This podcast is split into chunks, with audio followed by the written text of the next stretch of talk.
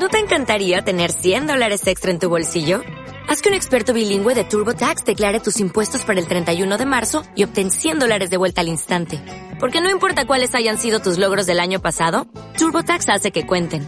Obtén 100 dólares de vuelta y tus impuestos con 100% de precisión. Solo con Intuit TurboTax.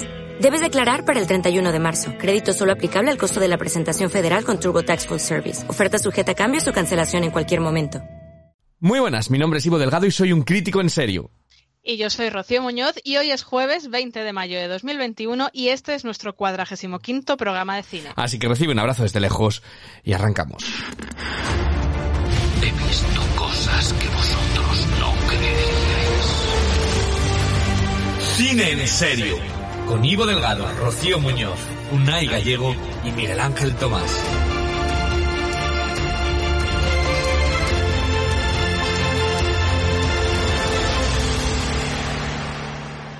Esta semana la cosa va de muertes y amenazas. Empezaremos con la que Amy Adams ve o cree ver desde su apartamento en La Mujer en la Ventana. Seguiremos por la muerte amenazante en aquellos que desean mi muerte. Y terminaremos con la muerte sangrienta en Friki. Este cuerpo me sienta de muerte. Todo ello, como siempre, sin spoilers. Eh, muy buenas, Rocío. Muy buenas, Ivo. Te dejo que digas las redes sociales antes de que, antes de que, antes de que empecemos con a desgranar todas estas películas. Pues nada, todo el que quiera eh, conectarse con nosotros nos tiene en Twitter y en Instagram como arroba podcast en serio y también en nuestro flamante grupo de Telegram. Ahí estamos todos también buscándonos como podcast en serio. Ahí estamos todos, así que ahí podemos compartir nuestras cosas, lo que vemos, lo que no vemos, lo que nos recomendamos y lo que deberíamos de ver. Eh, nada más, nosotros no vamos a estar solo, eh, solos, sino que tenemos a nuestros críticos eh, de cabecera. En Toledo está Unai, que Unai es muy experto, muy experto en las cosas más frikis, más tras Nicolas Cage. Yo creo que, que, que friki es, es, la, es la película tuya, ¿no? De esta semana. De hecho, buenas a todos. De hecho, no, no ha sido muy desencaminado porque que es la que más me ha gustado, ya voy adelantando, Sí. de todo esta semana. O sea que bien. No, no ha sido desencaminado por ahí. No esperaba menos. bueno, y en Cartagena está Miguel Ángel, nuestro optimista a muerte del podcast. Eh, muy buenas, Miguel Ángel. Yo hoy tengo una pregunta para ti. Si tú pudieras intercambiar tu cuerpo con el de alguna estrella del cine por un día, ¿a quién elegirías? Hola, muy buenas. Pues no estaría mal intercambiar mi cuerpo con el de Amy Adams para ayudar a elegirle un poquito mejor los proyectos, que últimamente está teniendo problemillas en ese sentido. Pues sí, mira, no sería una mala opción ¿no? con la de su agente. Pero eh, bueno, tengo que decir que también, aparte de estas películas que vamos a hablar, eh, también es eh, Héctor eh, del podcast Los Tres Amigos, va a pasar por aquí, vamos a, vamos a hablar él y yo sobre una película eh, curiosa, ¿vale? Curiosa, El abominable Doctor Fipes. Eh, curiosa, cuanto menos. Luego, luego, luego explicamos más y luego hablamos sobre, hablamos sobre ella.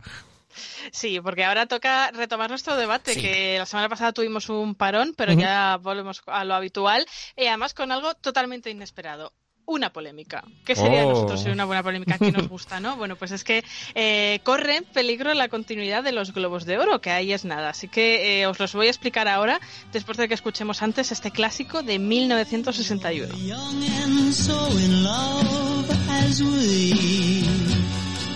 Bewildered by the world we see. Why do people that are so only those in love would know what a town without pity can do? If we stop escuchando es el primer tema original ganador de un Globo de Oro. Jim Pitney ponía voz a este Town Without Pity para la película del mismo nombre que aquí tradujeron como Ciudad sin Piedad. Pero como adelantaba hace un momento, el futuro de los Globos de Oro está en el aire después de que varias estrellas de Hollywood, algunos gigantes como Warner, Amazon o Netflix e incluso la cadena NBC, históricamente encargada de emitir estos premios, se hayan desvinculado por completo de ellos. ¿Y qué es lo que ha pasado para llegar hasta aquí? Bueno, pues todo comienza con la hace tres meses de un reportaje en Los Angeles Times en el que se exponía públicamente una serie de irregularidades en la organización y se denunciaba la nula diversidad entre los 87 miembros que, la conforman.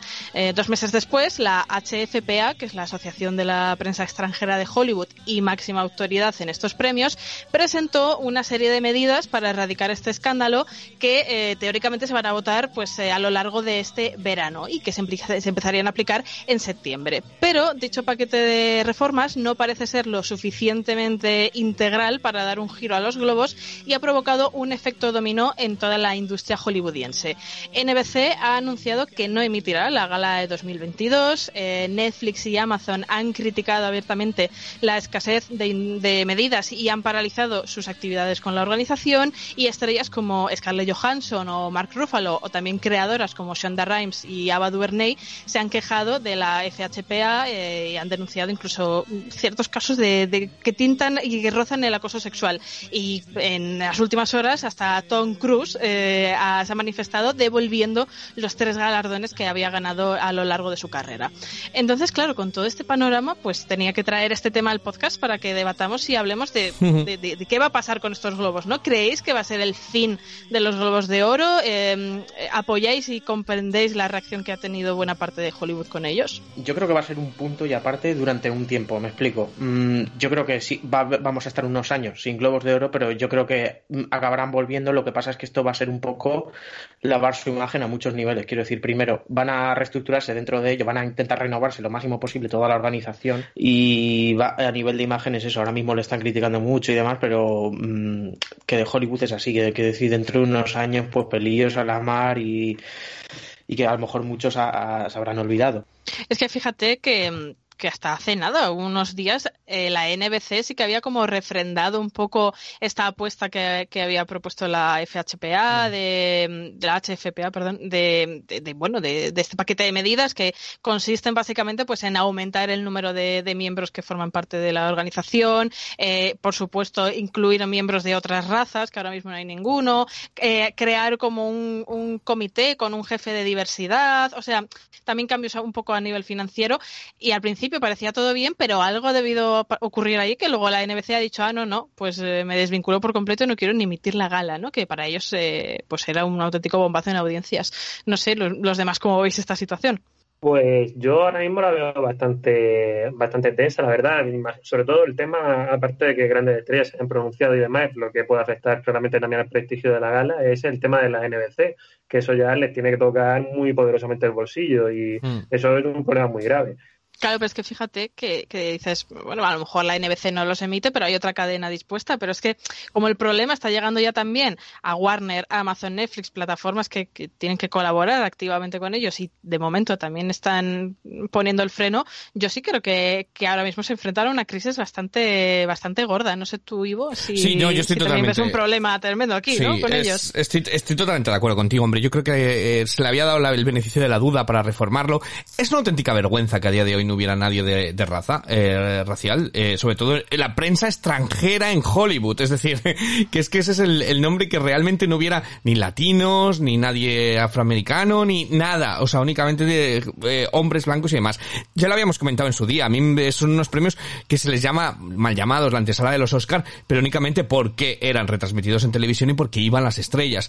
Eh, tal y como está la cosa y la patata caliente, eh, con Tom Cruise devolviendo los premios, con Scarlett Johansson hablando y demás, ¿quién quiere ponerse su cara ahí? ¿Quién quiere salir todo orgulloso de haber ganado este premio de esta gente ahora mismo, no? Eh, junto con todos los escándalos que hablábamos de, bueno, Emily en París, que to- todo, que, que estaba ahí, se sabía, pero ahora ya sí que lo he sacado con pruebas, con datos y con cifras, eh, la vergüenza de los premios. Entonces, yo creo realmente que como ceremonia la van a tener muy mal el año que viene. Yo creo que darán una rueda de prensa eh, dando los premios y ya está. Y, y creo que como los premios como los conocemos no van a existir más eh, los Globos de Oro. Porque si ya cinematográficamente eran un poquito eh, dudosa, ¿no? Las sus selecciones, hemos dicho muchas nominaciones que eran muy, eh, bueno, pues de productoras, pagadas y demás. Eh, creo que ahora mismo, que es de lo que se sostenían principalmente los ingresos por televisión y los ingresos de los, de los miembros y de las películas y demás, mm, creo que lo, van a sufrir muchísimo. Y a mí, desde luego, que no me disgustaría para nada que desaparecieran estos premios, porque creo que mucha gente se fía de ellos y es una auténtica eh, chufla de premios. Quiero decir que, que, que nosotros que los seguimos eh, intentan, intentan hacer de quiniela de los Oscar pero de aquella manera y con nominaciones un poco raras. Entonces, a mí no me disgusta que le den más cobertura a otros premios que son más importantes, como los de los gremios, eh, como los premios, los premios independientes, los Indie Spirit Awards, que les, que, que retransmitan esos premios y nos den más cobertura premios verdaderamente cinematográficos, eh, y a mí el hecho de que no hubiera ninguna persona racial y que contraten a tantísimas, creo que eran sesenta y tantos publicistas han tratado de contratar para limpiar la imagen y que salgan con esa mierda de medidas, te quiero decir, eh, pf, es que es que es, para que desaparezcan, la verdad. Es, es que está está muy podrido, yo creo que desde dentro eh, todo todo ello y por eso por eso a mí no me molesta para nada si desaparecen. No es, no es una cosa que me preocupe. No, yo por mi parte quiero aclarar que a mí tampoco me molesta en Sí. absoluto que desaparezcan ¿eh? si acaban desapareciendo. Lo que pasa es que creo que van a intentar eh, seguir dando los premios un poco como si no pasara nada. ¿eh? Si consiguen algo, creo que va a intentar aprovecharlo y esperar a que se pase un poco la polémica. Pero es verdad que lo van a tener bastante difícil y si esto da más repercusión a otros premios que no hacen estas cosas, desde luego, pues ganamos todos. Es que está completamente podrido, como decía Ivo, porque eh, hay, hay problemas por todas partes. No solo esa falta de, de diversidad y de inclusividad, sino el hecho de la antesala de los Oscar y son 87 miembros los Sí. que votan esos premios, 87 miembros que como se sabe mm, públicamente y creo que aquí lo hemos comentado alguna vez, eh, reciben regalos, viajes, eh, dinero de parte de productoras y demás para que voten lo que ellos quieren, o sea que son 87 miembros de dudosa credibilidad entre los que se además tampoco hay un un filtro o un sesgo para entrar a formar parte de la academia que sea muy fidedigno. O sea, tenemos a una ex Miss Universo, a uno que porque produjo un DVD de no sé qué. O sea, que luego lo que tampoco es que digan son periodistas todos súper fiables. De hecho, eh, eh, bueno, ha, ha puesto eh, eh, Rosa Gamazo, creo que se llama, una periodista española, ha denunciado eh, que ella ha intentado varias veces, eh, bueno, pues intentar incluirse como miembro, es un periodista en el extranjero y demás, y que le cierran puertas y, y denunciaba y decía, es que eh, parece que cuanta más reputación tienes y más sabes de esto, más eh, te bloquean la entrada, ¿no? Como que quieren otro tipo de, de, de gente allí, ¿no? Y, y además que esto viene de muchos años atrás, Sí. que no es de ahora realmente. Parece que ahora ha explotado la, la bomba, pero eh, ya hubo un gran eh, escándalo en el 82 con el Globo de Oro que le dieron a, a Pia Zadora eh, por, por la película de Butterfly, que la dieron palos por todas partes. La crítica decía que era eh, absolutamente inepta ella eh, eh, actuando y demás, y ganó el Globo de Oro porque, bueno, pues eh, su, su marido en aquel momento eh, era un hombre todopoderoso y pagó y fletó un avión para, para dar- regalarles un viaje a todos los miembros de la, de la asociación en Las Vegas y una proyección privada a la, a la película. Entonces estamos hablando de hace ya eh, 30 y muchos años, casi 40 años, ¿no? 39, y ya estábamos en estas, ¿no? Entonces yo también creo que, que los globos de oro van a desaparecer, se intentarán reinventar, supongo, porque eh, el negocio hay que intentarlo mantener cueste lo que cueste, pero, pero me alegra que, que Hollywood en cierta manera Sí. empiece a despertar y que, y que incluso las propias estrellas, ¿no? Eh, eh, digan, oye, no me vale con que me regales tal, con que me pongas monísima en una alfombra. Yo también quiero que, que esto sea un poco decente, ¿no? Por dentro. Sí, no, no, no, estoy totalmente de acuerdo con, contigo y me alegro mucho que Tom Cruise, además siendo la gran superestrella que tenía más que arriesgar, a lo mejor que podía haber pasado del tema y demás, haya dicho no, hasta aquí, hasta aquí hemos llegado. Eh, y pff, es que hablas de, de, de, de esos, pero que es que él nominado así a este año, que es que se nos ha olvidado, que no lo habíamos visto por aquel entonces y nos sorprendió, pero ahora que la hemos visto la película, eh, nos damos cuenta realmente la, la dudosa credibilidad que tienen, dudosa por no decir nula. Y sobre todo esa gala, eh, que este año además ha sido muy raro. Entonces por eso yo creo que, que, que la NBC se quiere desligar. Es muy raro retransmitir una gala en la que Amy Poehler y Tina Fey estaban haciendo bromas sobre la falta de inclusividad y denunciando la organización mientras están haciendo la gala de los propios Globos de Oro. O sea, que es que no tenían nada sentido eh, y claro, es mejor no retransmitirla, callarte y decir, mira, si estoy en contra de esto no lo hago, que no retransmitirla para decir mientras la retransmites que estás en contra de los premios, que no tenía ningún sentido. Entonces, eh, yo entiendo la, decisión de la NBC, pero ¿quién coge esta patata caliente? ¿Qué otra televisión la va a retransmitir? Eh, harán un live streaming por internet y ya te digo, será similar a una rueda de prensa, porque tampoco es una cosa tal y como está, eh, y con las estrellas hablando y demás, eh, ¿qué película quiere poner nominada a cuatro globos de oro? Dirás, parece un hazme reír, ¿no? Ahora, si alguien dice eso es como, joder, pues sí que se han gastado dinero en, en sobornarlos, ¿no? Eh, es un poco como... De, de hecho, em, em, creo que en la plataforma de IMDB, que normalmente cuando te entras a la ficha de Ujú. un actor o actriz te salen destacado, Sí. eh, ganador de tantos globos de oro, han eliminado eso y ahora aparece con prioridad, por ejemplo, los Emmy que haya ganado Sí. ese, ese intérprete, ¿no? O sea que ya es que han perdido ya no solo la credibilidad, sino el respeto, yo creo, ¿no? De la Claro. industria que ya dice, claro, yo no voy a destacar los globos de oro con la que hay aquí formada y lo que la gente ya interpreta que son los globos de oro. Sí, totalmente. Entonces, bueno, pues unos premios menos, no pasa nada. Nos quedan muchos. No, mejor, porque, hombre- Con, con más gusto y más criterio. Sí, no, no es que, no, ah, vamos a ver, que a mí me, que cada uno, yo siempre defiendo que cada uno haga lo que quiera, pero es cierto que a mí me da mucha rabia por dentro cuando se habla tanto de los globos de oro, cuando no tiene ninguna credibilidad y luego eh, la gente no, no habla de, jo, esta película ganó en Venecia o, no- o ganó el Festival de Cannes o tal, pero que el, el público general diga, jo, es que tiene una nominación al Globo de Oro. Bueno, joder, que es que la otra ha ganado en Cannes, ¿sabes? Y, parece que, le dan más peso a los Globos de Oro cuando me parece muy bien que se haya sacado todo esto y que las estrellas hablen y que Hollywood despierte y que haya inclusividad y que se y que, que caminemos hacia, hacia un futuro mejor y que vaya acorde a los tiempos. Pues sí, totalmente de acuerdo. Eh, pero bueno, ¿qué os parece si cerramos el capítulo Globos de Oro eh, de esta semana que nos han seguido dando juego? Eh, veremos, veremos, ya, ya lo traerás cuando lo cancelen, que yo creo que lo van a cancelar este año, el año que viene, los premios. Eh, Sí, yo también. Pero eh, si os parece, eh, voy a voy a poner esta música eh, y me voy a ir a hablar con Héctor para, para comentar este abominable Doctor Fipes. or three, or nine.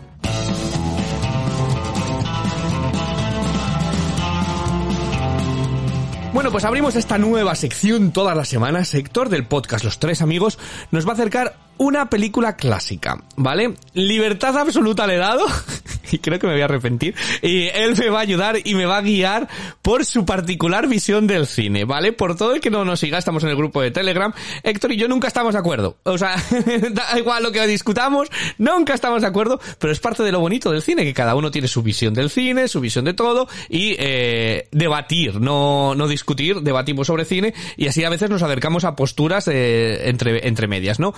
Juzgar, la verdad, de las películas que he cogido, a juzgar por la película que ha cogido esta semana, creo que por lo menos, por lo menos, eh, vamos, y voy yo también a conocer muchas películas cuanto menos curiosas. Eh, vamos a dejarlo, vamos a dejarlo ahí. Esta semana, eh, Héctor ha escogido el abominable Doctor Fibes.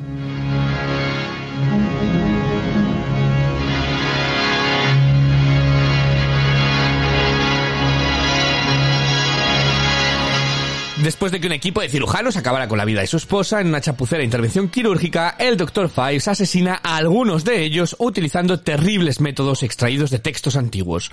Un detective de Scotland Yard le sigue la pista con la ayuda del jefe del equipo médico que operó a la mujer de Fives. Eh, película de serie B, cargado de Pulp de 1971, encabezada por Vincent Price, que ganó el premio en Sitges. Eh, lo primero, Héctor, muy buenas, bienvenido. Eh, bienvenido. Y eh, te quiero preguntar, ¿por qué has cogido esta película? Bueno, la he cogido porque para, para hacer esta sección decidí, ya que íbamos a hablar de cine clásico, opté para, para buscar efemérides cada semana, ¿no? Ya fueran de películas o si fuera el cumpleaños de, de algún director o actor que a mí personalmente me gustara mucho. Y vi justamente que el, el pasado día 18, porque cuando escuchéis esto ya, ya, ya habrá pasado esa fecha, pues eh, el, el abominable Dr. Fives cumplió 50 añazos. Así que, y era una película que hacía tiempo que no la había vuelto a ver. Y nada, la revisioné para, para esta sección. Y la verdad es que me lo he pasado teta yo. Ya sé que, que es una serie B y que combina de una manera curiosa como mínimo el, el horror o el gore con, con comedia. Incluso hay algunos toques, más que comedia, aparecen algunos gags de Monty Python, algunas secciones. Eh, pero a mí la verdad es que yo me encantaron, me, me ha encantado la película. Eh, y, y revisionarla otra vez, eh, pues aún más, ¿no? Y Yo te iba a decir, rememorar cuando era. Que la vi de crío, no, no me acuerdo si en casa o por la televisión eh, en casa de alguien, pero sí que me acuerdo que eran en la tele. Pues fíjate que yo pensé, porque tú me dijiste, mm, ya hablaremos de la película, pero la he cogido por, tienes, tienes razón de que haya cogido. Y mientras la estaba viendo, yo, claro, yo ya pensando, ¿por qué habrá cogido esta película? ¿Por qué? Y había pensado en un momento porque se reestrena el reboot de Show, eh, la saga de Show.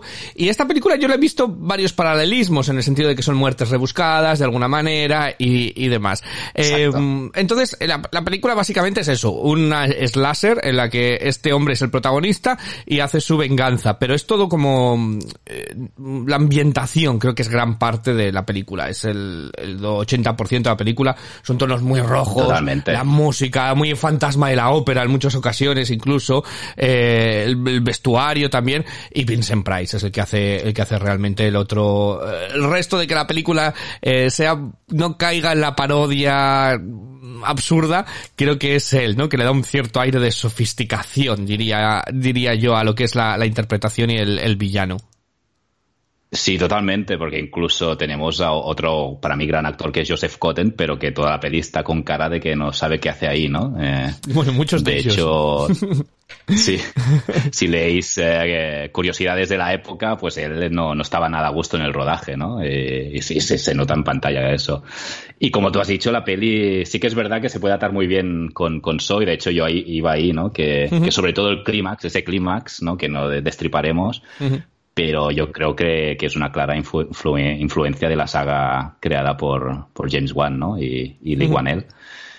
Y, Tiene más y como tú has dicho, el fantasma de la ópera también, sobre todo el principio, ¿no? Ese principio, que el principio sí que me... A mí me parece, no aterrador, pero sí muy incómodo, ¿no? Como empieza la película con, con esos autómatas eh, orquestrales y, y él tocando el órgano, ¿no? Sí, Después ya sí. la peli eh, entra totalmente casi en, en un tono comédico, ¿no? Pero, Sí, es eso, pero es bueno, tiene mucho, im- impone como mínimo. Tiene mucho humor, es muy británica también el tipo del humor que tienen, el sarcasmo en algunas ocasiones. Eh, y yo no sé si es la, claro, ya han pasado 50 años de la película, ¿no?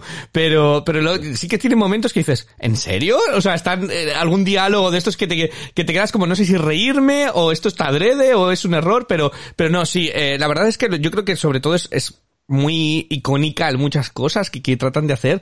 Creo que, que está muy pensado el, el plano constantemente eh, y, la, y la ambientación. Y yo no tenía ni idea de haberla visto. ¿Sabes? Me ha recordado mucho a una película que he visto yo recientemente, eh, In Fabric, se llama la película que yo he visto, que si no me equivoco también ha estado en Sitges recientemente. Sí. Eh, In Fabric es ese mismo estilo de serie B, cuidada y demás, eh, extraña, extraña. No es mi tipo de película, te lo voy a decir de por sí, porque me ha costado un poquito como decir, uy Dios, eh, llegaré hasta el, hasta el final.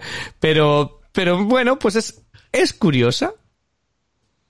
Sí, sí, a mí, a mí me gusta mucho y, y lo que tú has dicho, el estilo visual también se nota que a mí me da la impresión, impresión que era como la respuesta a Giallo, ¿no? De, de la época, Sí. de- o sea, los italianos tenían el cine de Giallo, Ujú. pues aquí el- sí que es verdad que Reino Unido tenía la Hammer, ¿no? Que pero era otra liga diferente pero por el colorido, eh, los, los decorados también, a mí me recordó mucho a, a- incluso más que Giallo, a Argento particularmente, ¿no? Sí.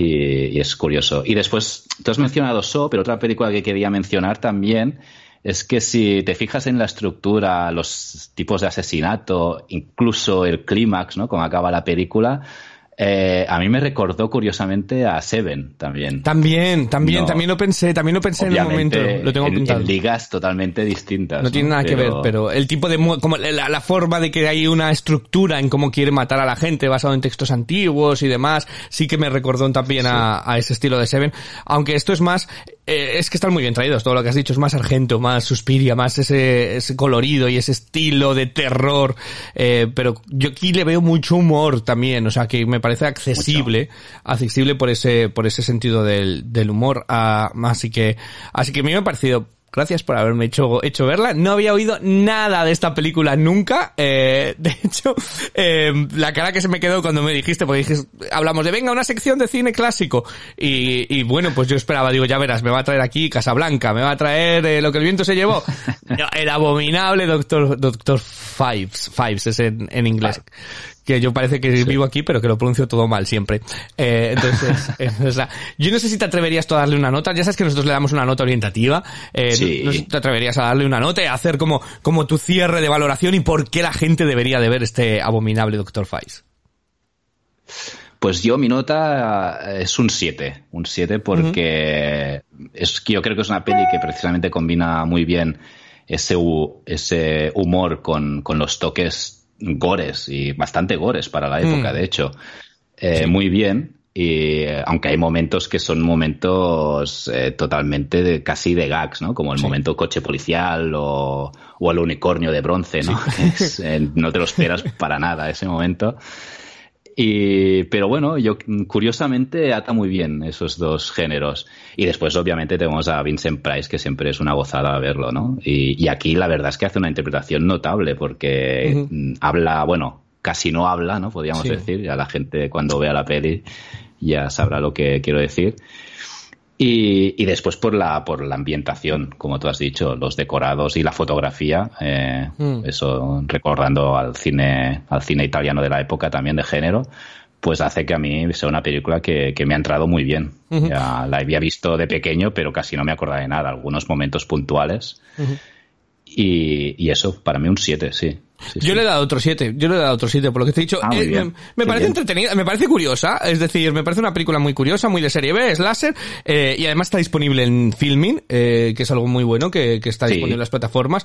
Entonces todo el que quiera ver una peli, a mí me parece una peli muy guay para ver con amigos. De esta típica que dices, te Ah, juntas con unos amigos y no sabes qué ver, algo divertido, que tampoco te requiere una grandísima atención a la película ni y demás y te y te diviertes. Yo la recomiendo, yo la recomiendo pues eso, para una tarde de amigos creo que puede que puede estar bien. Eh, este abominable Doctor Fives de 1971 que está dirigida por Robert Fuist, que no hemos dicho nada de él porque yo bueno, pues principalmente no, No, tenía ni idea de poca- aparte de eso, o sea, esto y la secuela el año siguiente, porque esta peli tuvo bastante éxito, Ajá. Hizo una secuela llamada El retorno del Dr. Fives, Ajá. que, que bueno, ya como toda secuela, las muertes son aún más absurdas, ¿no? Pues Pero, ya, ya sí. es difícil que la del unicornio y cómo le, cómo le sacan como si fuese un sacacorchos de, de, de ahí. Eh, entonces, eh, pues, pues muy recomendable, eh, muy curiosa además, eh, para todo el que le guste este, quiere acercarse un poquito al slasher serie B, Giallo y demás británico, es muy curioso y la tenéis disponible en Filming.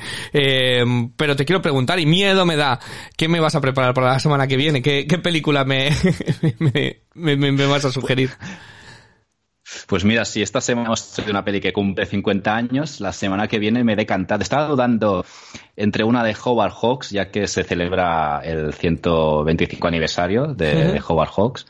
Eh, pero digo, ah, es muy típico. Vamos a hacer, vamos a buscar otra peli o otro director. Y he encontrado que una película de, la segunda película de John Frankenheimer, que se llama em, Los jóvenes salvajes, pues Jóvenes cumple salvajes. 60 años. Pues los jóvenes salvajes, nos vamos a sentar a ver eh, los jóvenes salvajes y en siete días eh, la vemos. Además también está disponible en Filming, o sea que el que tenga Filming, En Filming también. la puede ver con nosotros y la puede comentar eh, y, y verla y verla conjuntos.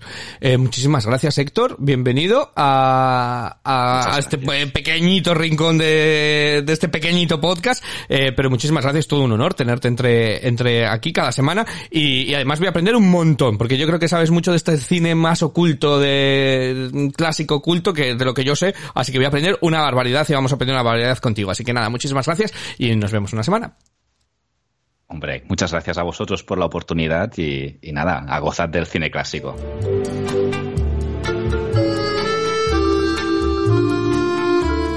Bueno, pues esa era nuestra conversación con Héctor sobre el abominable Doctor Fives. La semana que viene, pues otra, otra película. Así que si os da tiempo a verla, pues os, os podéis sumar con nosotros a, a comentarla. Pero las que sí que vamos a comentar ahora, Rocío, son los estrenos de la semana, ¿verdad? Sí, vamos a arrancar ya y lo hacemos con la nueva propuesta de de Netflix, La mujer en la ventana.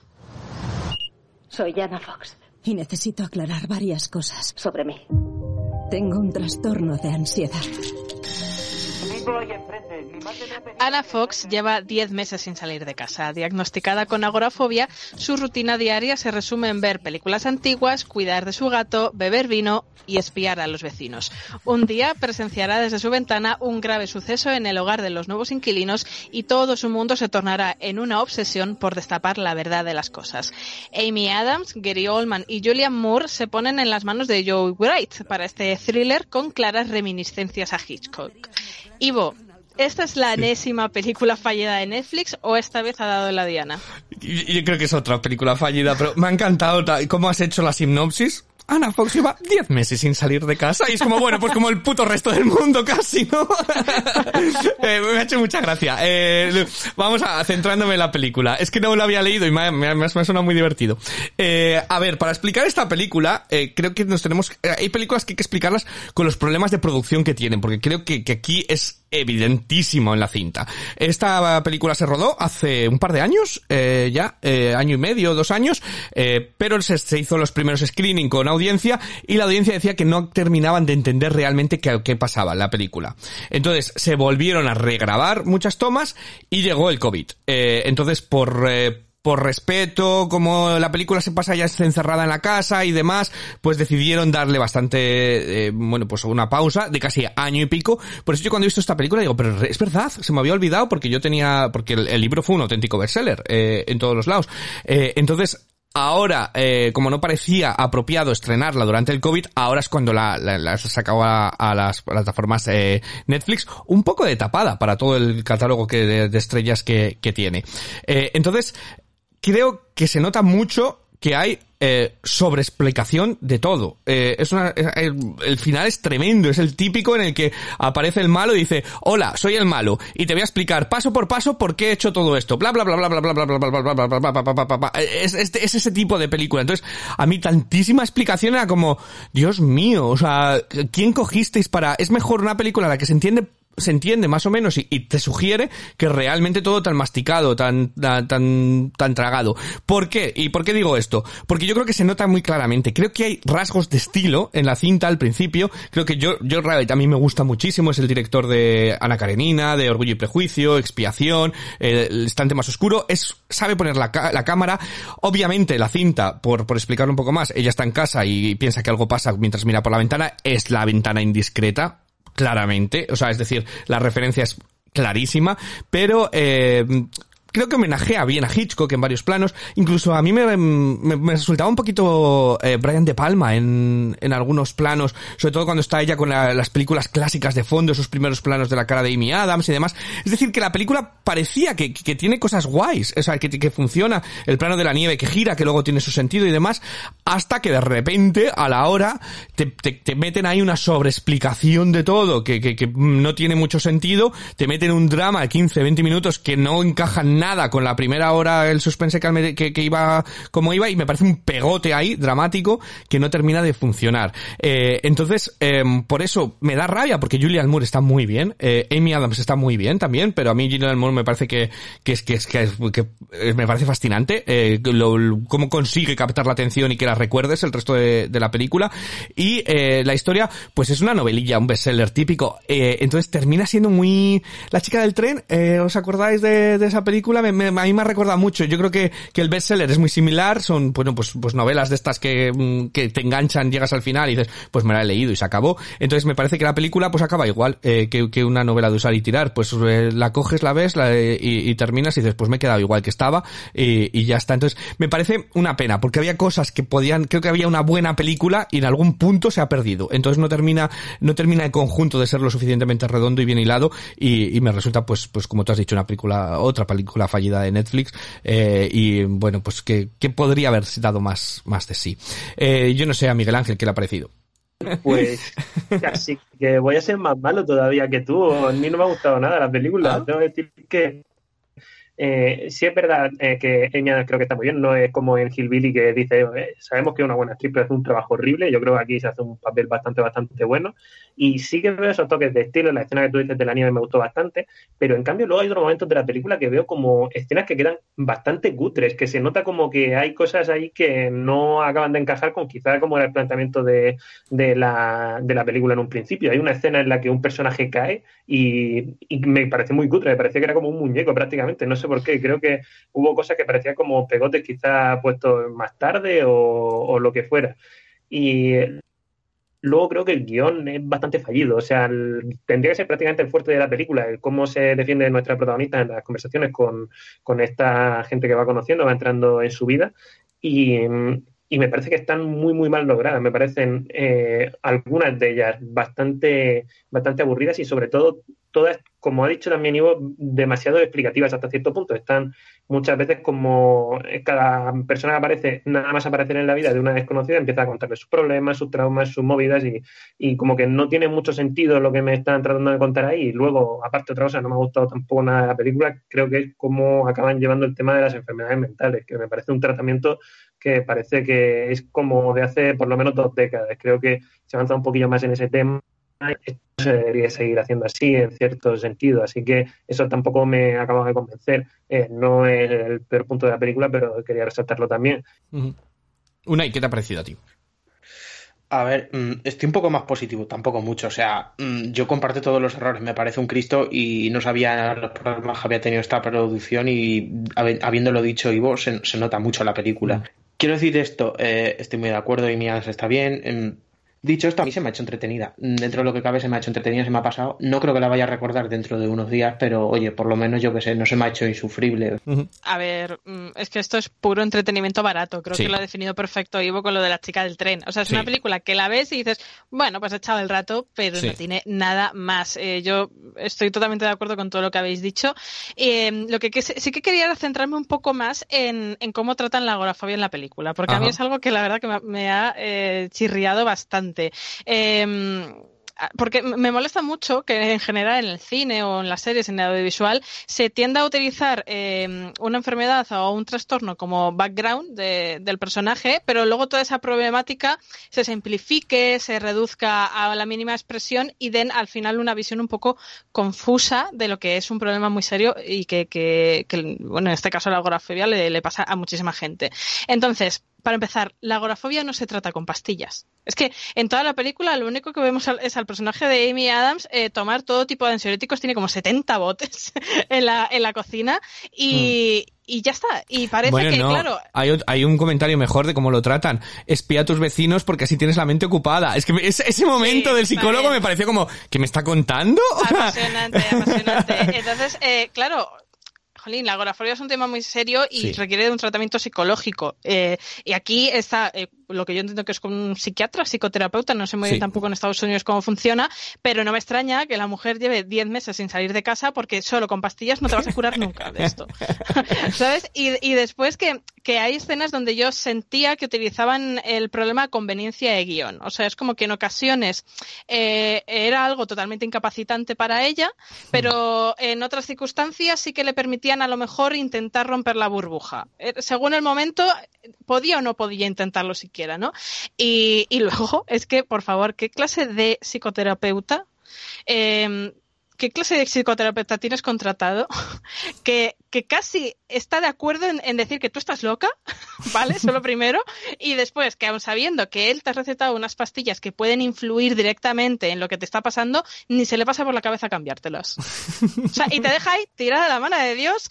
Ahí te apañes tú con la policía, con todo el mundo. Por favor, es que, mm, no sé, me, parece de, de coña todo esto.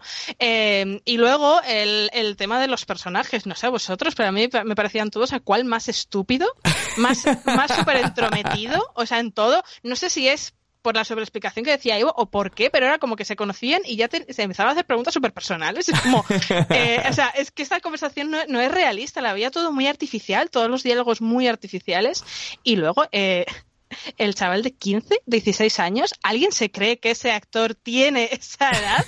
O sea, no le, no, o sea, yo cuando dice, no, tengo 15 años, digo, ¿qué? o sea, se te nota muchísimo que no, es- bueno, horrible. Y luego, en, en lo que es el, el guion, hay como dos giros muy Sí. marcados, muy definidos. Ujú. Y el primero de ellos, que se supone que debería suponernos un, un shock eh, para nosotros, eh, quienes estamos viendo la película, yo creo que le importa menos todavía al director que lo que nos importa a nosotros viéndolo, ¿no? Porque es como que pasan muy de puntillas, te, te zampan ahí, ¡pam! Esto es así. Y ya Mm. está. Y luego se olvida, no hay mayor desarrollo. Entonces, eh, yo lo hubiera quitado, sinceramente, porque creo que al final tampoco explica nada realmente de, de lo que está sucediendo en la, en la película. Eh, y que, y que sinceramente está muy mal hecho porque yo por lo menos me lo intuí desde bastante tiempo atrás. Entonces, bueno, pues nada, me ha parecido una, una película que intenta, pues sí, emular la ventana indiscreta, hacerse un poco la guay, pero no acaba sabiendo desarrollar nada muy allá. Y, y sobre todo que creo que es una de las películas con un tercer acto más atropellado y más patético Sí. de los que he visto en el cine últimamente. O sea, toda esa parte es eh, mm, que me quitas el nombre de Amy Adams del cartel y pienso que es una película pues de relleno de sobremesa, Sí. sinceramente. Entonces, un me como un castillo.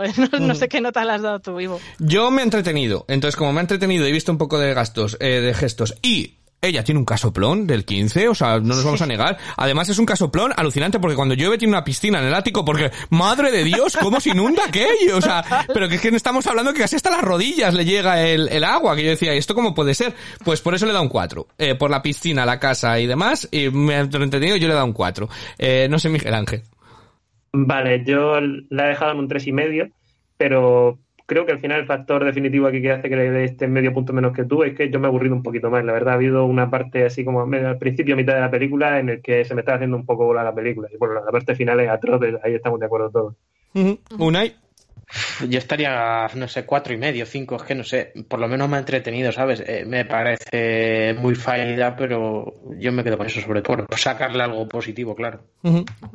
Pues yo le he puesto un 4 también, eh, ya lo he dicho, Ah, un me enorme y creo que hay cosas mejores mm, que ponerse en Netflix y en cualquier otra parte. Pero si queréis ver La mujer en la ventana sin moveros de casa, pues ya sabéis, en el catálogo de Netflix la tenéis disponible.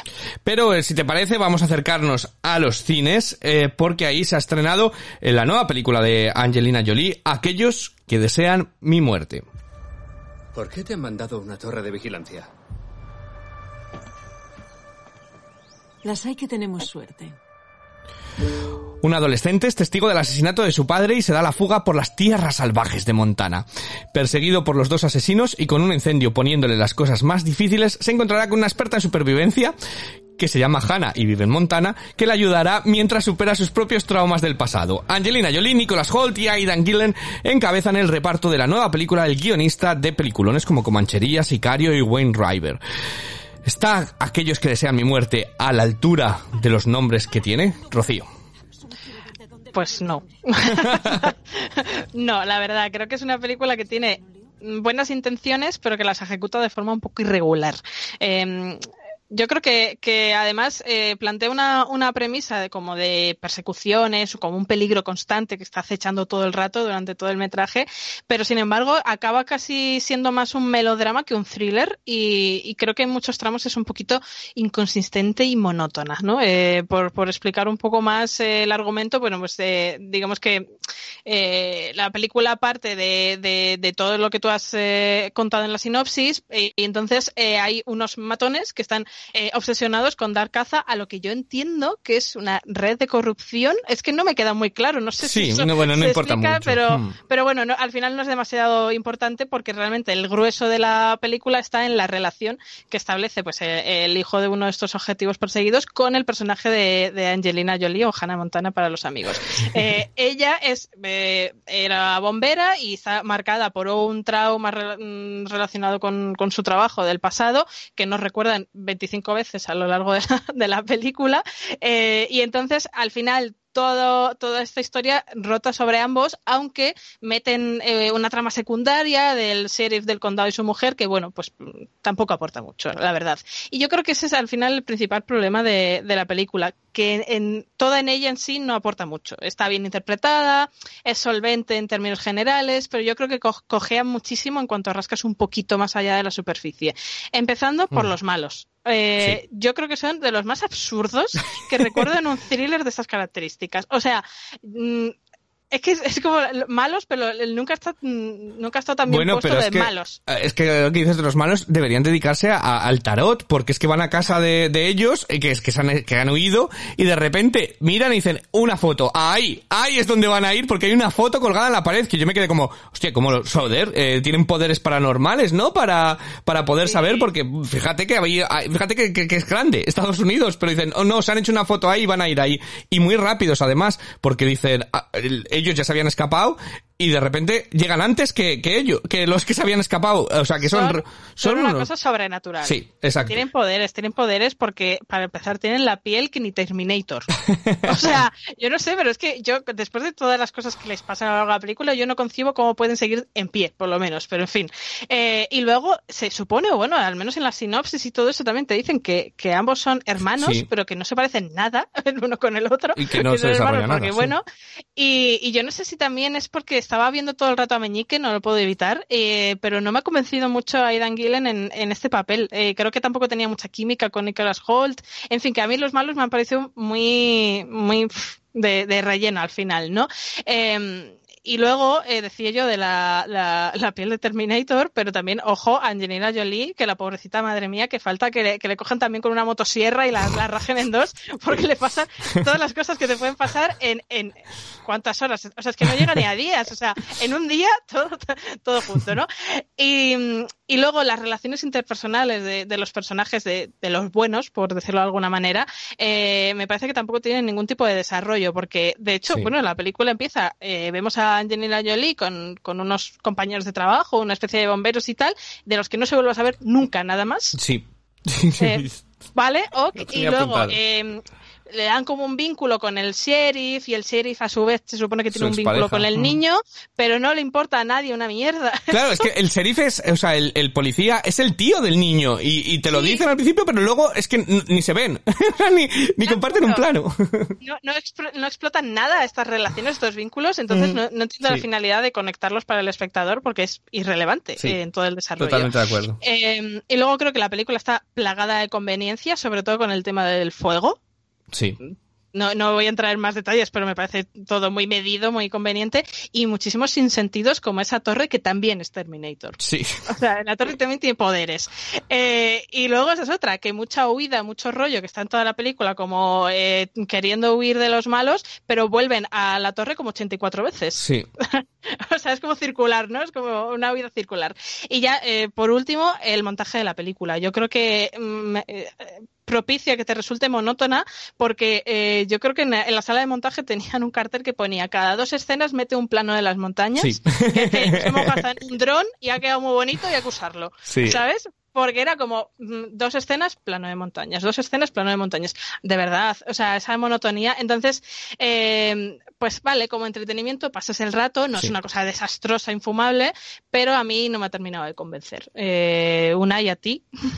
Estoy en tu misma línea, la verdad. O sea, has explicado muy bien todos los problemas que yo tengo con la película. Y yo por añadir algo más, esto es mío personal, sé que aquí mucha gente me va a matar, pero mm, yo con Angelina Jolie, o sea, entiendo las virtudes que tiene, que, que tiene todo el mundo con ella, me parece una actriz que es correcta, pero mm, sinceramente yo nunca le he visto el, la gran actriz o, o el gran atractivo que le ve mucha gente y eso a mí también se A me mí hace me un encanta. poco... eh. Cuidado, cuidadito que te estás metiendo en terreno pantalla. A mí me parece una actrizón. Sí que es cierto que muchas de las películas también, en estos blockbusters, ella va a cumplir expediente, a llevarse el cheque y se acabó, pero, joder, Inocencia Interrumpida es impresionante el papelón que hace. Eh, tiene una A Mighty Heart, eh, con Winterbottom, que es alucinante que hace de embarazada eh, buscando a su marido que está secuestrado por Al Qaeda eh, ah, tiene papelones o la del niño ¿cómo se llamaba? aquella de Clint Eastwood de Changeling no me El acuerdo. intercambio. el intercambio hace un papelón también eh, yo creo yo no, no estoy de acuerdo contigo yo a mí Angelina Jolie me gusta mucho como actriz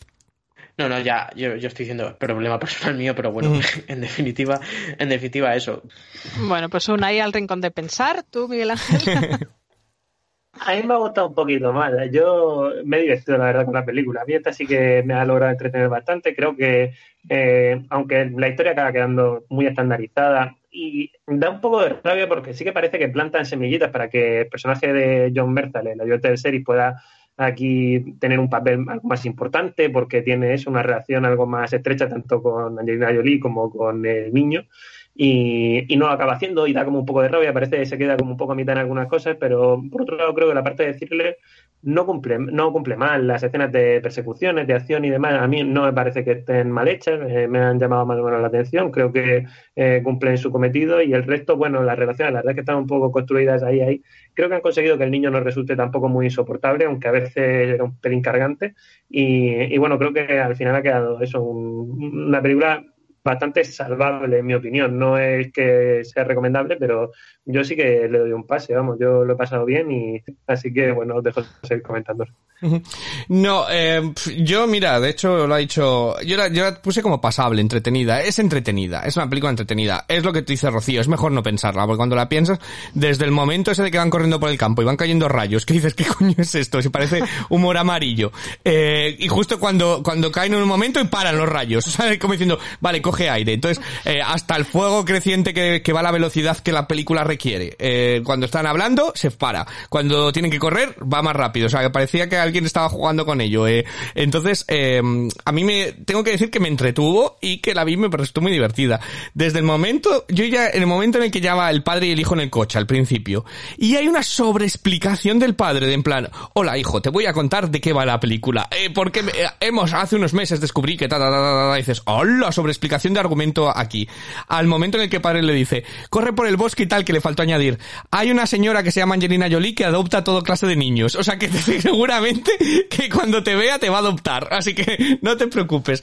Que además eh, es, es ello, pues no me la tomé, no me la tomé en serio. Ya dije, esto está en otra liga de las películas que, que, que son peliculones, lo que había hecho este director antes como, como guionista. Entonces, como no me la tomé en serio, pues la disfruté en plan, bueno, pues vale, pues la estoy viendo y, y es entretenida. Pero sí, es lo que dice, lo que ya ha dicho Rocío, no tiene ningún, no están súper mal es- los, los, los personajes de, de repente, es que es tan absurdo que, que los malos luego se vuelven súper torpes, como dice Miguel Ángel, y luego de repente una mujer embarazada ahí que es así que es la propia Terminator por completo de todo ello. Entonces, eh, que además era como, ¿de dónde ha salido esta señora? Sí, no, nos, la- nos han presentado a todos los pumberos, pero no nos han presentado a ella, que la podían haber presentado antes. Entonces es como muy, es un caos eh, en ello. Pero como entretenimiento, para matar una tarde y demás, pues le podéis dar un pase, le podéis dar al play para, para ello, porque es entretenida. Claro, es buena película, no. Pero, pero bueno, eh, sin rascar, se deja ver. Eh, pasable. Entonces esa es mi, esa es mi crítica, porque ya lo has dicho tú todo bastante, Rocío. ¿Qué no te la has dado? Pues mira, yo le he puesto un 5. La apruebo por lo que habéis dicho, que se puede ver y, Sí. y, y aunque rasques y digas, madre mía, las costuras, te hacen hasta gracia. Entonces, bueno, me lo he pasado bien con tanto Terminator y tanto tal. Una y tú que no te le pones. Cinco y medio, un seis. Es eso, me lo he pasado bien, aunque eh, tú lo has explicado muy bien. Eh, tiene todos los fallos del mundo como empiezas a rascar un poco, pero es entretenida al menos. Miguel Ángel. Yo la verdad es que me alegro de que la probéis. Yo le doy un 6 también, venga. Un seis. Yo le he dado un 5, es eso, pasable. Eh, entonces todo el que quiera, este, aquellos que desean mi muerte, está disponible en los cines. Al igual que la nueva película de Bis Bong, también de muerte, pero en clave de comedia. Este cuerpo me sienta de muerte. Good morning. Morning. That's me, Millie. Ordinary. Un adolescente es víctima del ataque de un asesino en serie con la mala fortuna de que una maldición se cierne sobre ella y su cuerpo se intercambia con el del agresor, teniendo solo 24 horas para deshacer el cambio antes de que éste se vuelva permanente. Christopher Landon, director de Feliz Día de tu Muerte y Feliz Día de tu Muerte 2, dirige este slasher teen. ¿Te ha sentado a ti de muerte ver esta película, Ivo? Pues te voy a decir que sí. Eh, te voy a decir que sí. Eh, también ah, yo tengo que decir que Feliz Día de tu Muerte me gustó mucho, me pareció una sorpresa. eh, y esta es la mismísima línea, el mismo tono. Yo creo que si tuviera que definirla, y no es una palabra que a mí no me gusta eh, eh, coger, pero es una película muy cachonda. Creo que, que, que no se toma en serio a sí misma y creo que, que todos los que están allí se lo toman con cachondeo todo lo que pasa y por diversión. Entonces yo me he divertido. Eh, por, por explicar un poquito más el argumento, aunque no tiene mucho más que explicar, es un gran asesino en serie y ella es eh, hiper mega típica curse cutre del colegio. Entonces, por eso cuando se, intercambian, eh, provoca tanto choque y es tan, tan divertido en gran parte. Eh, entonces, a mí me parece que además empieza con un opening típico de la cabaña, la casa, el asesino y demás, pero eso típico es lo que le hace que sea rápida luego y, y divertida. Entonces, tengo poco que contar, excepto que a mí me parece que los gags están muy bien metidos, que están muy graciosos, que está muy bien interpretada, creo, para lo que es la película. Creo que Vince Vaughn eh, cumple muy bien y, y- y se entiende. Incluso también la, ella, la, la actriz, se, se ve el, el- Bueno, pues las dos... eh, es que no tienes más que hacer en esta película que que se note cuando está en un, cuerpo y otro en otro cuerpo. Entonces, eso se, se entiende. Y, me parece que es una película para pasar un buen rato, para verla, entretenerte y, y ya está. Si te gustó la de Feliz Día de tu Muerte, te va a gustar esta, esta película. Y luego tiene, como ya digo, algunos gags que a mí me hizo mucha gracia cuando dicen, ha, ha pasado eso, eh, han pasado dos, uno era una mujer negra y el otro era un hombre mm, eh, feliz, por no decir gay. Eh, entonces era, eh, eh, me parece que tenía sus puntos en los que todo el rato estaba entretenido, así que sí, yo estoy contento, estoy contento con ella. Es que tampoco en esta película se puede sacar una crítica súper sesuda de nada, porque, porque no ello, pero las muertes me parecen originales, me parece que tienen la dosis de sangre correcta, eh, guay, eh, me lo he pasado, me lo he pasado bien, eh, yo no soy Miguel Ángel. Yo me he pasado genial también, no, yo lo he disfrutado mucho. Desde la escena inicial que me parece muy muy divertida, con este rollo típico de slasher, creo que fue la forma correcta de empezar, con un, un buen baño de sangre también, que me hizo en varios momentos taparme así un poquillo de los ojos de decir, ay, que me está dando impresión, que yo eso lo hago mucho también en este tipo de películas, Eh, pero, pero me gusta sentir ahí un poco la- las vísceras removerse. Y, y bueno, y en la parte humorística también creo que queda bastante graciosa, sobre todo creo que Vince Vaughn hace un papel muy muy gracioso cuando Mm. eh, tanto cuando tiene que hacer de asesino como cuando tiene que hacer de niño adolescente se ha quedado en el cuerpo de este hombre así que eh, creo que eh, eso hace que funcione bastante bastante bien la película de verdad yo creo que él es un poco eh, acaba siendo el motor y, eso creo que han funcionado muy bien al final todas todas esas escenas de comedia junto a este rollo de terror, thriller, que realmente te genera cierta tensión la película. No te creas que aunque eh, tenga las bromas que acaban disipando bastante la tensión y demás, hay momentos en los que estás realmente tenso porque no sabe muy bien lo que va a pasar. Creo que también es una película que hace bastante bien planteando de algunos elementos al principio, que luego va utilizando de forma bastante inteligente. Creo que tiene ahí buenas ideas de guion y, vamos, me, me parece una película eso, inteligente y que acaba quedando muy, muy divertida. Yo no tenía ninguna expectativa, no había visto Feliz Día de tu Muerte y me habían hablado bastante mal de ella. Y, y uno, bueno, venía sin expectativas y me lo he pasado muy bien, así que igual ha sido el choque, pero estoy muy contento. Mm, Pues yo te recomiendo que la veas si te ha gustado, eh, de verdad. No hagas caso a, no hagas caso a tus, a, a tus amigos, cambia de amigos. Eso es, no, no, eh, no, no hagas caso porque luego es muy personal. Eh, a lo mejor la gente fue a ver Feliz Día de tu Muerte esperando que iba a ser una película de terror y demás, y es una película de, es una comedia con toques de, con guiños de, de, de, de terror como esta. Eh, son muy, muy, muy similares. Así que si te ha gustado esta, dale un pase que te va, que te va a gustar. Una, ¿qué te ha parecido a ti? A mí me ha divertido muchísimo, la Sí. verdad. Me, eh, ya lo adelantaba antes, es mi estreno favorito esta semana, la verdad. Yo cuando leí la sinopsis estaba un poco como Miguel Ángel, en plan, no me esperaba gran cosa. De hecho, me recordó mucho la sinopsis, no sé si os acordáis de esta comedia mala que hizo Rob Snyder con Anna Faris, ¿cómo se llamaba? Este cuerpo no es el mío, que tenía una premisa muy similar. Pero... Hay que decir que el título, el título de Freaky, eh, además viene de una película que es Ponte en mi lugar, que es Freaky Friday, que era Lindsay Lohan y Jamie Lee Curtis, que intercambiaban también, era madre e hija, puede ser, que se intercambiaban los cuerpos. Eh, se ha hecho varias veces, entonces por eso eh, este, este Freaky es, bueno, pues aludiendo al Freaky Friday, que era la película, la película madre de, de Mark Waters. Ah, pues no lo sabía. Eh, muy buen dato, la verdad. No, y eso, me lo pasa muy bien. Vaughn, que no es un actor de mi agrado mu- mucho, a- aquí está divertidísimo, me, me, ha, me ha gustado aquí bastante, en eso estoy muy, muy de acuerdo. Y en definitiva, yo, me- yo, yo que lo habéis dicho, y tampoco es que lo habéis comentado también, no se puede hablar mucho más. Es una película que va a lo que va, es entretenimiento puro y duro, y yo la recomiendo mucho que la vayáis a ver al cine, la verdad, porque lo vais a pasar en grande.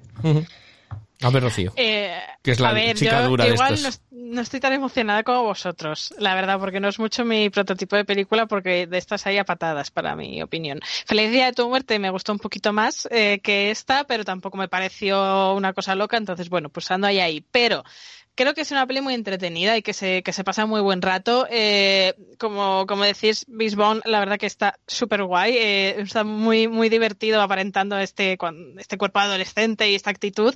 Creo que, que tira muy bien del carro y que se echa la película a la espalda, la verdad. Eh, y, y- y no se puede decir mucho más. Yo lo único, Mm. para que la gente entienda bien el tipo de película que es, pues al final no deja de ser un poco el ABC de las películas adolescentes, ¿no? De instituto, con personajes bastante estereotipados, ¿no? De pues la amiga eh, racializada, el amigo gay, eh, los chulitos tal, las, las tontas que te hacen bullying porque no eres tan cool como ellas. Bueno, todo lo, lo típico con su subtrama romántica y demás. Lo único que esta, pues luego tiene ese toquecito de slasher que, que está muy bien llevado porque además lo- los fatalities son bastante explícitos, ¿no? Que, Sí. que eso a lo mejor en otras películas de este género se queda ahí un poquito... Los fatalities, eh. Ella tiene idiomas. Es- hombre, Total. Los fatalities. Yo desde Mortal Kombat me aprendí todo y, y entonces, eh, bueno, pues a lo mejor hay gente que le horroriza porque se, se ve bastante explícito algunas Sí. cosas y no le guste, pero para otra gente pues será un plus eh, Sí. para este tipo de, de pelis.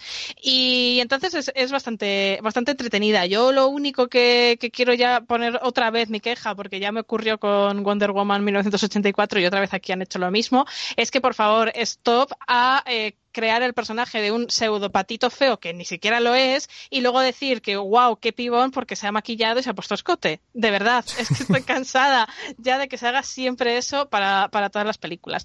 Por lo Yo no- demás, pues, te voy a nada. corregir aquí, vamos, te voy a corregir, te voy a poner la, voy a poner la puntita, a lo mejor claro, tú lo ves desde tu punto de vista, pero yo no creo que fuera el patito feo, sino que más que nada, y pasa muchas veces, que la forma en la que se visten y la forma en la que se proyecta eh, es diferente, ¿no? Eh, una mujer, eh, la seguridad en sí misma, y creo que aquí es lo que, que tra- tratan de ver, que cuando es el asesino y es más seguro, la gente se fija en ella, que a veces es, bueno, pues eh, no lo veo como, lo de Wonder Woman sí que era de, de- de denuncia, es decir, te quito el coletero y ya eres guapa, Eh, te quito las gafas el coletero y ya eres guapa, pero aquí sí que no, no creo que vaya porque va guapa, sino que la seguridad que transmite hace que la gente le vea, le perciba de otra sí, manera. pero le, pero le modifican la forma de vestir y eso la seguridad no debería influir. Yo puedo llevar Vale. la misma ropa y Puedo tener una actitud más segura, pero Vale. me cambian la forma de vestir para hacerme más atractiva. Vale, estoy de acuerdo, sí. Por Sí. eso es lo que, me, lo que me da rabia. Pero bueno, que quitando eso, eh, pues muy entretenida para poner el cerebro en off. Tampoco nos vamos a engañar, pero, pero muy guay. ¿Qué nota le has puesto tú, Ivo? Pues yo le he puesto un 6. Eh, estaría entre 6 y 6 y medio. Esa es lo- lo- la misma nota que puse a Felicidad de tu muerte. Son películas muy entretenidas para matar al rato, divertidas y punto. Y me lo he pasado muy bien. Entonces le, le he dado un 6. Eh, Miguel Ángel. Pues yo le he dado un 6 al anterior y a esta le doy un 7 y medio, porque me lo he pasado muy bien y, y bueno, ahí se queda. Bueno, siete y medio. Yo estoy entre medias, un seis y medio. Es eso, muy entretenida e ir a verla a los cines, la verdad. Os vais a pasar un buen buen rato. Bueno, pues ya bajo yo un poquito a la media, le pongo un cinco y medio.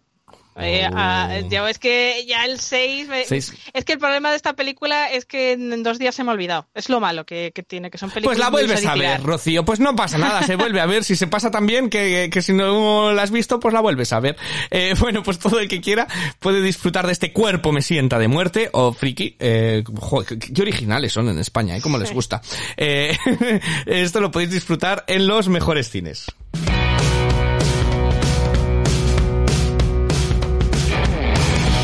Y para la semana que viene, pues eh, más muertos, eh, vivientes en este caso, ¿no, Rocío? Total, porque bueno, nos llega Zack Snyder con su nueva película que le ha gustado a este hombre hacer películas de 55 horas de duración. Eh, Army of the Dead, de Ejército de los Muertos, que, que la traeremos aquí. 150 minutazos de película. Pues casi nada, casi nada. Vamos a acabar de muertos, casi te ves dos películas en ello.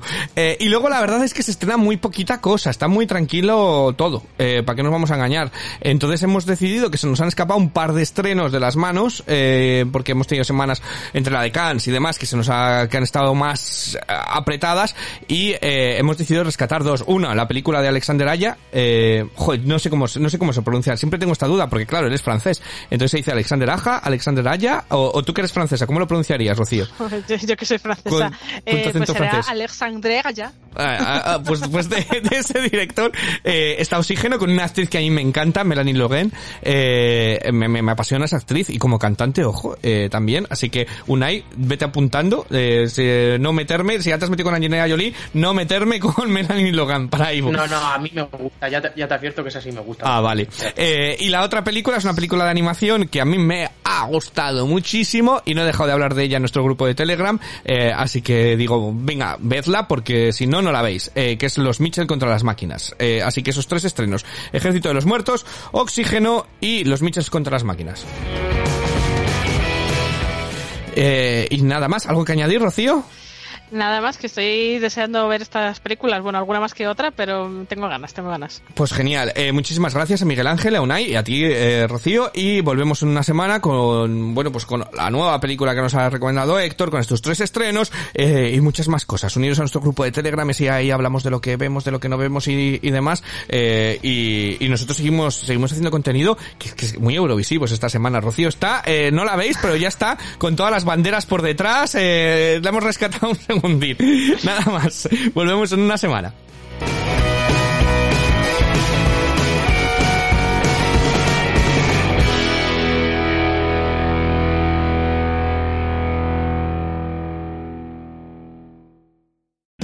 O'Reilly Auto Parts puede ayudarte a encontrar un taller mecánico cerca de ti. Para más información, llama a tu tienda O'Reilly Auto Parts o visita oreillyauto.com. parts.